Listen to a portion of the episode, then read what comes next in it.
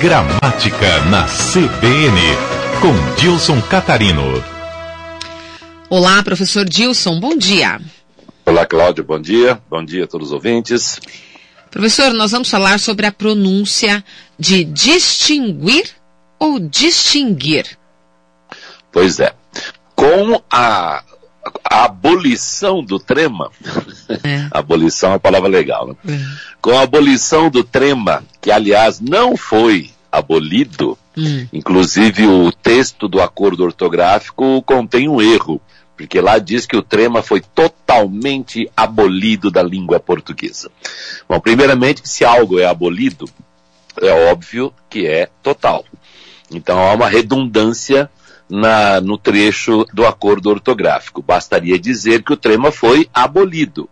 E, na verdade, não foi abolido, porque nos nomes estrangeiros ele continua sendo usado. Já falamos sobre isso aqui, inclusive, em alguma oportunidade. Por exemplo, o nome da Gisele Bündchen continua com trema, porque no registro de nascimento dela está o trema e é um nome de origem estrangeira. O trema não existe mais nos grupos que, qui, gue, gui. Antigamente, com o trema, a pessoa via que havia o trema e aí pronunciava-se o u. O que ocorre é que não havia trema no verbo distinguir, portanto, não se pronuncia o U. Em nenhuma forma verbal. Então, eu distingo, você distingue, eu distingui, ele distinguiu. Não há a pronúncia do U em nenhuma forma verbal sequer.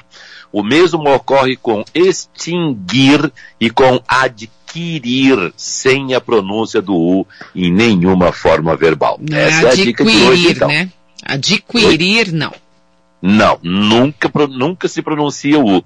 Adquirir, eu adquiri, você adquirirá, extingui, ele extinguiu, ele distinguiu, sem a pronúncia do U, nos verbos adquirir, distinguir e extinguir.